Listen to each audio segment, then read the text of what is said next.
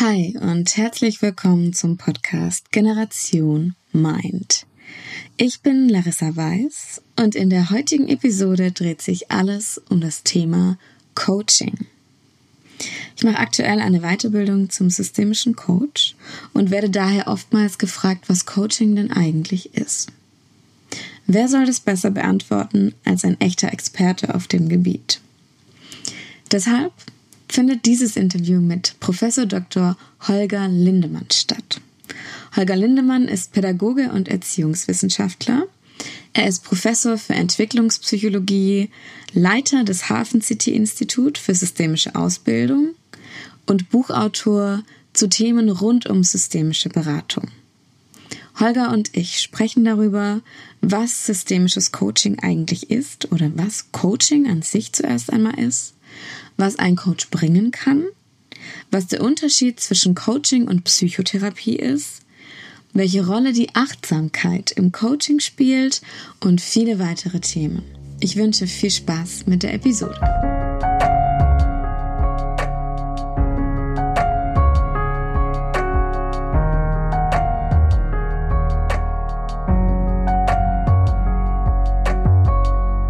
Ja, Holger, schön, dass du heute da bist und äh, im Podcast Generation Mind dabei bist. Ähm, du bist Experte für Coaching. Ich mache gerade aktuell bei dir meine Weiterbildung zum systemischen Coach. Du hast diverse Bücher über das Thema veröffentlicht und ich bekomme oftmals die Frage gestellt, was ist denn eigentlich Coaching? Was würdest du denn sagen? Was ist es und wo kommt es her? Ja, also der Begriff Coach ähm, kommt eigentlich vom englischen Pferdewagen. Und das ist möglicherweise auch schon ein Bild für Coaching, nämlich der Pferdewagen bringt einen von A nach B, von einem Ort zu einem anderen Ort. Ähm, ist jetzt vielleicht eher die Frage, wer, wer lenkt diesen Pferdewagen? Ne? Ist es der Klient selber oder der Coachee? Oder ist es der Coach, der jemanden bringt? Ne? Und es äh, gibt es unterschiedliche Ideen davon, was ein Coach für eine Aufgabe hat. Hat er die Aufgabe, jemanden dabei zu begleiten, selbsttätig ein Ziel zu erreichen? Oder übernimmt er die Verantwortung dafür, dass er das Ziel erreicht? Für Personen, die andere Leute unterstützen, wurde der Begriff Coach eigentlich an englischen Universitäten zum ersten Mal verwendet. Äh, für Studierende höherer Semester, die Studienanfänger dabei begleitet haben, ihren Platz an der Universität zu finden, sich zurechtzufinden auf dem Campus, wie man die Prüfungen macht, ähm, wie man studiert. Und ähm, dann nachfolgend für ähm, Sportlerinnen, Sportler, die einen Coach, also einen Trainer oder eine Trainerin an der Seite haben, äh, der oder die sie dabei unterstützt, erfolgreich in ihrem Sport zu sein. Das sind ganz unterschiedliche Bilder. Ne? Also das ähm, Bild des Coaches beim Sport ist ganz klar, der Coach steht am Spielfeldrand und macht nicht das Spiel. Ne? Also er unterstützt die Spielerinnen und Spieler auf dem Spielfeld oder auf der Loipe oder wo auch immer die ihren Sport äh, letztendlich ausüben äh, und gibt ihnen Tipps und Hinweise aus seiner Beobachterperspektive vom Spielfeldrand oder vom Loipenrand aus. Coaching jetzt wird ja hauptsächlich in der Beratung und Begleitung von äh, Menschen in Unternehmenskontexten oder in beruflichen Kontexten verwendet, die persönliche Anliegen zu klären haben, die berufliche Entscheidungen äh, zu treffen haben oder die ihr Leben umstrukturieren wollen, die irgendetwas verändern möchten. Und dann ist vielleicht so die Idee, wo stehe ich jetzt und wo möchte ich hin? Das sind wichtige Themen, die im Rahmen eines Coachings geklärt werden können und wie komme ich dahin? Von dem Punkt, von dem ich festgestellt habe, dass ich jetzt gerade da bin und von dem Punkt, dass ich, von dem ich festgestellt habe, dass ich da gerne hin möchte, wie, wie kann ich die, diese, diese Ist-Soll-Differenz überbrücken? Und wie kann ich das möglicherweise auch so tun, dass äh, die Familie mitkommt, dass das Team mitkommt, ähm, dass also alle Systembeteiligten die Möglichkeit haben, auch diesem Weg zu folgen. Ist das dann der Unterschied zwischen systemischem Coaching und klassischem Coaching? Wenn du jetzt schon die Familie ja. zum Beispiel als System ja. mit einbeziehst? Das wäre die Frage, was ist ein klassisches Coaching? Ich, ich glaube, es macht einen Unterschied, mit welcher Haltung ich coache. Ob ich der Meinung bin, ähm, ich sag dir, wo es lang geht und wie es richtig ist und wenn du das machst, bist du erfolgreich. Das wäre ein sehr direktives Coaching. Mhm. Äh, oder ob ich eher äh, die Idee habe, dass ich ähm, Coaches dabei unterstütze, ihren eigenen Weg zu finden. Eine systemische Perspektive würde auf jeden Fall auch beinhalten, äh, dass das, was man als Weg definiert, angemessen ist und passt zu den Ressourcen, über die jemand verfügt. Und die kann ich als Coach ja nicht wissen, sondern die muss der Coachie für sich erarbeiten. Ähm, dabei kann ich natürlich unterstützen. Und ähm, dass ich ähm, alle möglichen Aspekte des Systems, in denen jemand lebt und sich befindet, also die ganzen Beziehungen und Bezüge, mitbedenke. Aus der Perspektive ist es dann wenig hilfreich, wenn ich jemanden nur bei der ähm, Erreichung seiner beruflichen Ziele oder bei der Veränderung seiner beruflichen Wirklichkeit äh, unterstütze, ohne dabei im Blick zu haben, dass er möglicherweise außerhalb des Berufes auch noch andere ähm, Aspekte seines Lebens zu berücksichtigen hat, wie zum Beispiel Familie, Beziehung, ähm, Eltern, äh, Freunde, mhm. auch der ganze Bereich Work-Life-Balance zum Beispiel. Äh, würde ja nicht funktionieren, wenn ich nur auf die Seite der Arbeit schaue und äh, sage, naja, ich bin eigentlich nur für die berufliche Weiterentwicklung zuständig, also muss ich den Bereich, äh, Bereich des Lebens was ja schon spannend ist, dass man Leben und Beruf voneinander ich unterscheidet. Sagen, ja. äh, äh, dass man das ausklammern könnte vielleicht gibt es an vielen Punkten auch um Work-Work-Balance oder Life-Life-Balance und um die Balancierung von Arbeit und Freizeit oder von anderen Aspekten in einer Partnerschaft oder ähm, im Freundeskreis. Hm. Wenn ich jetzt an einer, in einer Situation bin, an einem Punkt in meinem Leben, wo ich wirklich sage, ich möchte jetzt grundsätzlich was verändern, mhm. ähm, was kann da ein Coach bewirken? Wie kann er mir helfen auf diesem Prozess? Also es ist ja immer die Frage auch, ob es zwingend darum geht, dass man was verändert. Vielleicht äh, geht es ja auch darum, sich bewusst zu werden, dass vieles oder alles sogar so bleiben kann, wie es ist. Ähm, es geht häufig im Coaching erstmal um eine Standortbestimmung. Wo bin ich eigentlich? Äh, und sich das klar zu werden, ist der erste Schritt.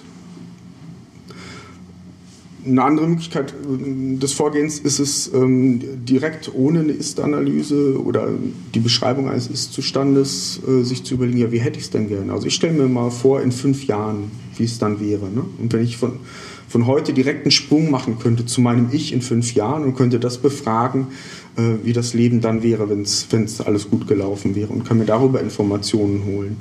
Und dann schauen, da, wo ich bin, bin ich damit vielleicht zufrieden und an welchen Stellen bin ich vielleicht unzufrieden oder möchte was verändern und an welchen Stellen wäre ich vielleicht gerne und was könnte ich tun, um dorthin zu kommen.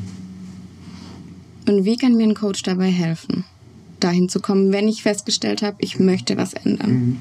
Ähm, vieles, was wir im Systemcoaching, systemischen Coaching machen, hat damit zu tun, dass wir ähm, Klientinnen und Klienten dabei unterstützen, andere Perspektiven einzunehmen, ihre Situation aus anderen Sichtweisen nochmal zu betrachten. Da gibt es zahlreiche Methoden und Fragetechniken, mit denen das gelingt. Ähm, und dass wir ähm, sie dabei unterstützen, einen Blick auf ihre Ressourcen zu werfen.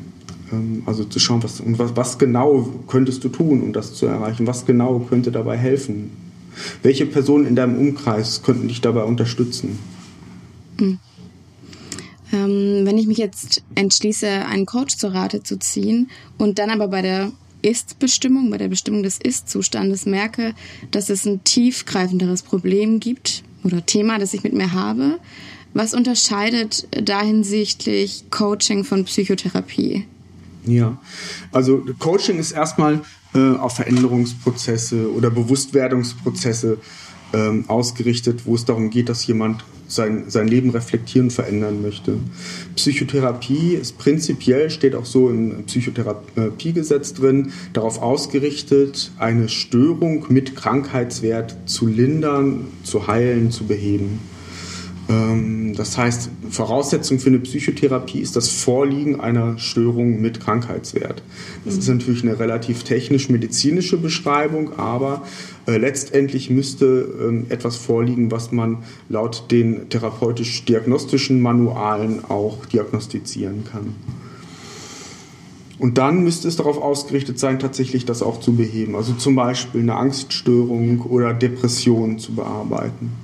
Das heißt nicht, dass man im Coaching nicht mit Menschen, die eine Angststörung haben oder die depressiv sind, arbeiten kann. Aber Ziel ist nicht die Behebung dieser Störung mit Krankheitswert, sondern möglicherweise die Erarbeitung von, von, von Strategien, den Alltag zu bewältigen oder äh, im, im Job mit Kolleginnen und Kollegen gut in Kontakt zu sein. Das kann, so wie jedes Gespräch oder jede Alltagserfahrung, natürlich dazu helfen äh, oder dazu beitragen, dass es jemandem besser geht, aber es ist nicht das, äh, das primäre Ziel, ne, das dahinter liegt. Hm. Ähm, nun darf sich ja heutzutage jeder Coach nennen. Ja. Und ähm, ich habe schon oftmals gehört und auch erlebt, dass es von Coach zu Coach Unterschiede gibt. Mhm. Und ähm, da würde ich dich einfach ganz ehrlich, ganz ehrlich und ganz direkt mal fragen, was macht denn einen guten Coach aus? Ich glaube, es gibt wenig, was man da generell zu sagen kann. Ähm, außer dass ein Coach, den man in Anspruch nimmt, zu meiner Idee von Gespräch und zu meiner Idee von Veränderung und von Ansprache, die ich brauche, passt. Mhm. Also wie ist die Passung zwischen äh, jemandem, der Unterstützung sucht und einem Coach? Fühle ich mich bei jemandem gut aufgehoben? Spricht der eine Sprache, mit der ich was anfangen kann? Ähm, entwickle ich bei ihm unter seiner Begleitung oder ihrer Begleitung Impulse, die mir weiterhelfen?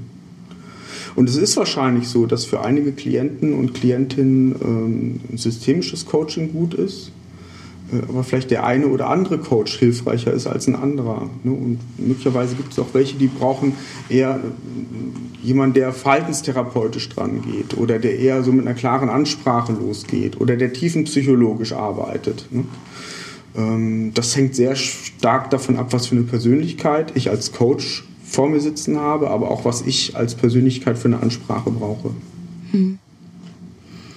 Und wenn ich jetzt jemanden gefunden habe, bei dem ich mich wohlfühle und gut aufgehoben und dessen Vorgehensweise mich auch catcht, sag ich mal, ähm, dann bin ich natürlich auch bereit dafür zu bezahlen. Und weil mir Transparenz sehr wichtig ist im Podcast mit den Hörern, möchte ich dir die Frage stellen, was denn ein Coach kostet pro Stunde. Also es gibt eine Coaching-Umfrage, die das mal so erhoben hat. Und die Preise liegen circa zwischen 120 und 240 Euro pro Stunde, wobei die Preisdifferenzen sich hauptsächlich danach ergeben, ob das Coaching privat von einer Privatperson angefragt wird oder im Unternehmenskontext ähm, in Anspruch genommen wird.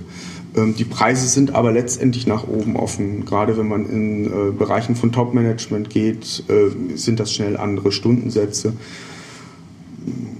Im Unternehmenskontext stellt sich auch die Frage, ob ich nur einzelne Termine äh, anbiete oder ob ich direkt Gesamtpakete verkaufe, zum Beispiel im Rahmen eines Organisationsentwicklungsprozesses, ne, wo ich dann, dann ein, ein, äh, ein größeres Konvolut an Stunden anbiete. Ähm, und möglicherweise sind ja auch Tagesveranstaltungen mit dabei. Dann gibt es auch Tagessätze, die verhandelbar sind. Ne? Je nachdem auch, wie viel Planungsarbeit da zum Beispiel drin steckt für Großveranstaltungen oder für mehrere Teamentwicklungsprozesse, die damit zusammenhängen. Okay, und ähm, wenn wir uns jetzt nochmal ganz speziell einen konkreten Fall anschauen, ich stehe für eine große Entscheidung als Beispiel. So Mitte 20, habe eine Riesenentscheidung vor mir und weiß nicht, wo mir der Kopf steht und wie ich vorgehen soll. Mir fehlen aber auch die Mittel, um mir jetzt einen Coach heranzuziehen. Welche Tipps hättest du oder welche Tools würdest du empfehlen?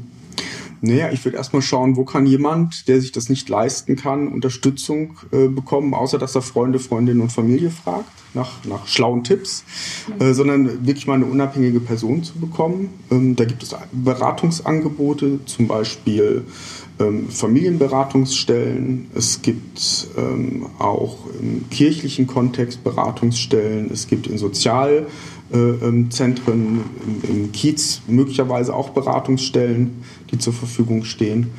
Ähm, und was auch ein sehr guter Zugang ist, ist sich bei einem äh, Ausbildungsinstitut zu melden, ähm, weil die ähm, Leute, die lernen zu coachen, müssen ja auch reale Coachingfälle machen und sind vielleicht manchmal froh, wenn jemand anfragt, äh, der einen Coaching-Termin braucht und sie dadurch die Möglichkeit auch zum Üben haben. Da schließe ich direkt an, äh, dass wir uns ja aktuell gerade in der Ausbildung befinden. Und wenn jetzt einer unter den Hörern äh, das Bedürfnis hat, einen Coach zu Rate zu ziehen, dann gern die Nachricht an mich und ich werde auch das HISA in den Show Notes verlinken. Gerne. Das Institut. Mhm. Wunderbar. Nun ähm, noch eine andere Frage abseits davon. Wie kann man denn das systemisch lösungsorientierte Denken, ich möchte es übersetzen in Perspektivenänderung, positives Mindset auch, wie kann man das in seinen Alltag integrieren? Also ich glaube, die, die, äh, eine, eine grundlegende äh, Haltung, die man als systemisch lösungsorientiert arbeitender Coach hat, ist, dass es die Wahrheit nicht gibt, die absolute Realität nicht gibt, mhm. sondern dass es ganz unterschiedliche Sichtweisen gibt und Erklärungen, warum etwas so ist oder wie es ist oder wie man es verändert und wie man es macht. Und dass es da keine wahrere oder bessere gibt, sondern immer nur die für den Klienten oder die Klientin angemessene. Ähm, das heißt, jeder Mensch kommt erstmal mit seiner eigenen Wirklichkeit durch die Welt und die unterscheidet sich von den Wirklichkeiten anderer. Und das zu akzeptieren und ähm, so auch den Druck rauszunehmen, es müsse eine Wahrheit geben.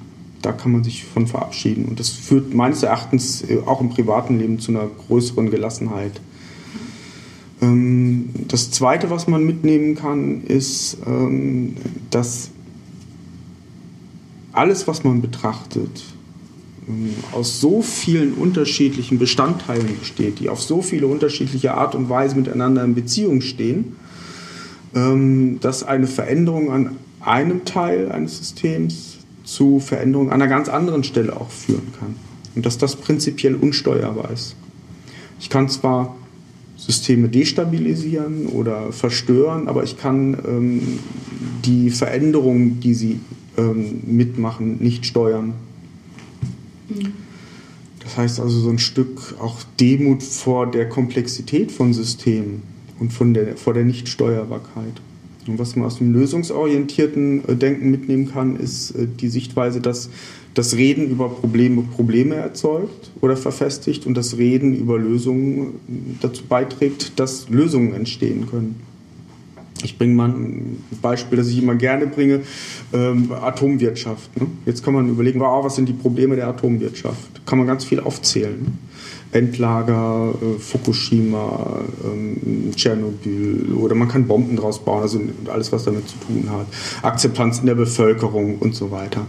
Ähm, dann habe ich das, die Probleme der Atomwirtschaft analysiert, kann dicke Bücher darüber schreiben, werde aber in diesen dicken Büchern der Problemanalyse kein einziges Wort über regenerative Energien finden. Ähm, nicht, dass es sich nicht lohnt, auf Probleme zu schauen oder zu schauen, was, was, was so Fallstricke und Stolpersteine bestimmter Lösungsideen sind, aber ähm, die helfen einem nicht dabei, ähm, etwas Neues zu schaffen. Ich finde das Beispiel, das du neulich ähm, nanntest mit dem Mädchen, das zur Schule ging, mhm. auch super anschaulich. Magst du das einmal noch für die ja. Hörer aufbreiten? Ja, das ist eine Sequenz aus einem äh, Beratungsvideo, das ich gesehen habe von Steve DeShazer, der ja mit seiner Frau Inzukin Berg diesen lösungsorientierten Ansatz maßgeblich entwickelt hat. Ähm, das ist eine Schülerin, die zu ihm in Beratung kommt, äh, weil sie die Schule schwänzt. Die wird verdonnert da, bei ihm Beratung zu machen. Und Steve DeShazer beginnt das Gespräch nach der Begrüßung damit, dass er fragt, und ähm, wie war es denn letzte Woche mit der Schule? Und das Mädchen sagt, ja, letzte Woche habe ich dreimal gefehlt. Und Steve DeShazer äh, antwortet darauf, indem er sagt, du hast es also letzte Woche zweimal geschafft, zur Schule zu gehen. Was war an diesen beiden Tagen anders? Und das macht einen großen Unterschied, ob ich nach dem frage, was dafür gesorgt hat, dass etwas funktioniert hat, oder ob ich frage, ja, warum hat es nicht funktioniert? Warum bist du an dem Tag nicht zur Schule gegangen? Ne? Mhm. Was hat es für dich an dem Tag so schwer gemacht, zur Schule zu gehen? Das können natürlich auch hilfreiche ähm, Informationen beinhalten, bedient aber eher ein Muster, das wir gewohnt sind, nämlich über das Problem zu reden. Und eine Musterunterbrechung oder auch ein Perspektivenwechsel liegt dann eben darin, auf, das, auf die Lösung, also auf die Anwesenheit von dem, was ich gerne hätte, zu fokussieren. Wir merken auch in der Ausbildung äh, mit den Tools, die du und ihr uns zeigt, dass sich auf jeden Fall in unserer Denkweise auch einiges ändert, weil wir wirklich versuchen, die Dinge positiv zu sehen. Und ich finde das Beispiel ganz großartig dafür, ähm, das zu verdeutlichen. Nun geht es in diesem Podcast ja auch im Wesentlichen um das Thema Achtsamkeit. Und ich möchte dich fragen, äh, welche Rolle Achtsamkeit im Coaching spielt. Ja. Also könnt ihr jetzt erstmal fragen, was ist denn Achtsamkeit? Ne? Äh, und ich glaube, Achtsamkeit äh, hat erstmal viel damit zu tun, bewusst im Hier und Jetzt wahrzunehmen. Das fängt mit ganz einfachen Sachen an, zum Beispiel wenn man isst bewusst zu schmecken, was man isst oder auch bewusst auszuwählen, was man isst. Zu schauen, in welchem Kontext esse ich eigentlich. Also hetze ich von A nach B und, und schiebe mir irgendeine Stulle rein oder, oder nehme ich mir die Zeit dafür. Mhm. Ähm, auch zu merken, ähm, nicht nur welchem Ziel dient das, was ich gerade hier mache, sondern äh, welche sinnlichen Wahrnehmungen ergeben sich jetzt und hier in diesem Moment. Und ist das gut für mich? Oder gibt es da irgendwas, was mich stört? Eine Erweiterung wäre auch zu schauen, wie geht es anderen? Ich kann auch im Hier und Jetzt, ne, wenn, ich, wenn ich so auf der sinnlichen Wahrnehmungsebene bin, mein Gegenüber fragen, ne, was, was siehst du hier, was riechst du, was hörst du ne, und ist das gut? Ähm, das kann man verbinden mit äh, Wahrnehmungsübungen, mit Ruheübungen, mit Meditation. Ähm, was mich so ein bisschen stört an diesem Achtsamkeitshype ist, dass das manchmal auf der Ebene stehen bleibt, na, wir machen ein, paar äh, ähm, Sensitivitätsübungen und äh, dadurch äh, beugen wir den Burnout vor und alles ist tutti. Ja, Sondern äh, was für mich dann ein Stück weiter geht, wäre ja die Frage, was äh, für Erkenntnisse gewinne ich daraus, dass ich achtsam bin. Ja. Also möglicherweise gewinne ich ja die Erkenntnis daraus, dass ich in meinem Hier und Jetzt bestimmte Aspekte verändern könnte, die dazu führen, dass ich vermehrt Situationen habe, in denen ich denke, ah, das tut mir gut. Mhm. Oder das entspricht meinen Werten. Ja? Also dass ich beim, ähm, bei einem achtsamen Leben oder Empfinden des Hier und Jetzt auch immer schaue, welche Werte ähm, spielen hier eine Rolle? Welche Bedürfnisse werden gerade befriedigt? Und passen meine Bedürfnisse und die Werte, die ich verfolge, zusammen? Und wie kann ich ein Leben für mich und auch für andere so gestalten, dass auch langfristig, auch wenn ich dann zum Beispiel morgen, übermorgen oder in einer Woche achtsam bin, ich den Eindruck habe, das ist stimmig mit dem, was ich an Werten und Bedürfnissen letztendlich auch verfolge. Hm. Was begeistert dich denn an Coaching? Oh, was mich begeistert, ja. äh, mich begeistern die Menschen. Ähm, ich bin immer ganz neugierig, äh, weil aus meiner Sichtweise von Perspekt oder Perspektive auf, auf Coaching-Prozesse ähm, ist das nicht so, dass ich der Wissende bin und da kommt jemand zu mir und ich sage ihm, was ich alles Tolles weiß, sondern ich bin eher neugierig darauf, was jemand äh, erzählt, wie er sein Leben gestaltet und wie ich ihn durch, durch Fragen anregen kann, mehr zu erzählen und anders zu erzählen. Und er dadurch, dass er mehr erzählt oder dass er anders erzählt oder seine Situation aus einer Perspektive betrachtet, die er vorher noch gar nicht im Blick hatte, ähm, dazu kommt, sich und sein Leben zu klären, neue Ideen zu entwickeln, neue Handlungsoptionen sieht, die ihm vorher nicht zugänglich waren. Und äh, das ist ähm, eine Sache, wo ich denke, die macht mir nicht nur Spaß, sondern die ist prinzipiell dazu angetan, äh, auch die Welt zu einem besseren Ort zu machen. Ja? Äh, also wirksam zu sein, ohne dass ich Leuten sage, was sie zu tun und zu lassen habe, sondern sie dazu bestärken, sich selbst zu reflektieren und auch selbst Veränderungsschritte äh, in die Hand zu nehmen. Ja, das ist auch der Wahnsinn durch verschiedene Fragetechniken, die wir bei dir im Coaching lernen, dass man die Coaches zu den eigenen Lösungen eigentlich mhm. bekommt, durch eine einzige Frage. Also da sind wir immer wieder erstaunt. Ja, ich würde sogar sagen, nicht, nicht ich bekomme sie dazu, ja. die Fragetechniken, ne, sondern die Fragetechniken. Und das merke ich ja auch immer erst danach, ob es eine gute Frage war, ne, die ich gestellt habe. Ähm, die kommen selber auf den Trichter. Mhm. Ne? Mhm. Also im Grunde genommen kann ich auch sagen, die, die, die härteste Arbeit im Coaching machen die Coaches. Ne? So, weil, weil die müssen wirklich äh, ähm, querdenken, anders denken. Ne? Und das kann schon sehr intensiv und anstrengend auch sein. Mhm. Aber auch sehr hilfreich. Ja. ja. Die letzte Frage, mhm. die ich äh, jedem meiner Gäste stelle, mhm. meine Lieblingsfrage. Ähm, wir stellen uns vor, dass es vielleicht, weiß nicht, 60 Jahre von jetzt ist, also viel, viel später. Es wird so langsam Zeit, äh, die Erde vielleicht auch zu verlassen. Aus verschiedenen Gründen gibt es nichts mehr von dir hier. Also deine Bücher sind verschwunden, alles ist weg. Du hast aber die Möglichkeit, drei Sachen aufzuschreiben. Du hast ein Blatt Papier und einen Stift und du darfst drei Dinge hinterlassen. Weisheiten, Tipps, was auch immer du möchtest. Was wäre das? Ich glaube, das wären drei Fragen. Mhm. Die erste Frage wäre, will ich das? Und die zweite Frage wäre, will ich das? Und die dritte Frage wäre, will ich das? Und vielleicht würde ich das kenntlich machen, indem ich die einzelnen Worte dann einfach ein bisschen dicker male und unterstreiche. Mhm. Ähm, und würde das vielleicht so als Denkanregung äh, hinterlassen. Ich habe diese drei Fragen so mal irgendwo gesehen, frag mich nicht wo, und es lässt mich nicht mehr los. Dass man äh, durch eine einfache Konnotation oder Betonung, die ich verändere, ganz, ganz relevante Sachen in den Blick nehmen kann. Mhm. Dann muss es, glaube ich, keine große Weisheit sein, die ich mit diesen drei Sachen hinterlasse, sondern diese Einfachheit, die ist, glaube ich, manchmal was, was das für mich sehr wertvoll macht. Vielen, vielen lieben Dank. Jetzt fragen sich die Hörer bestimmt, wo man dich auch finden kann, mhm. wenn man etwas über dich herausfinden möchte. Ähm, man, man, kann mich googeln. Ja. Also wenn man meinen Namen eingibt, findet man eine ganze Menge. Du bist auch auf YouTube, genau, YouTube ich hab, aktiv. Genau, ich habe einen eigenen YouTube-Kanal, wo mhm. ich äh, Videos und Interviews äh, ähm, einstelle. Ja. Äh, man findet mich in Buchläden, man findet mich äh, hier an der Hochschule und im HISA. Ähm, man findet mich auch auf meiner eigenen Webseite www.lindecon.de.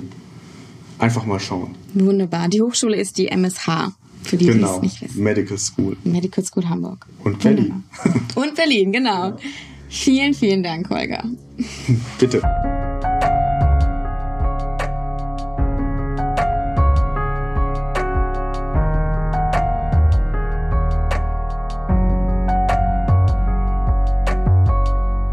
Das war das Interview mit Professor Dr. Holger Lindemann. Ich hoffe, es hat euch gefallen. Wenn das der Fall ist, abonniert gern den Podcast, lasst eine Rezension da auf Apple Podcasts, schreibt mir gerne auf Instagram oder Facebook, jeweils unter Larissa Weiß oder Generation Mind. Schaut auf der Homepage vorbei und bleibt gespannt für all das, was die nächsten Monate noch kommt.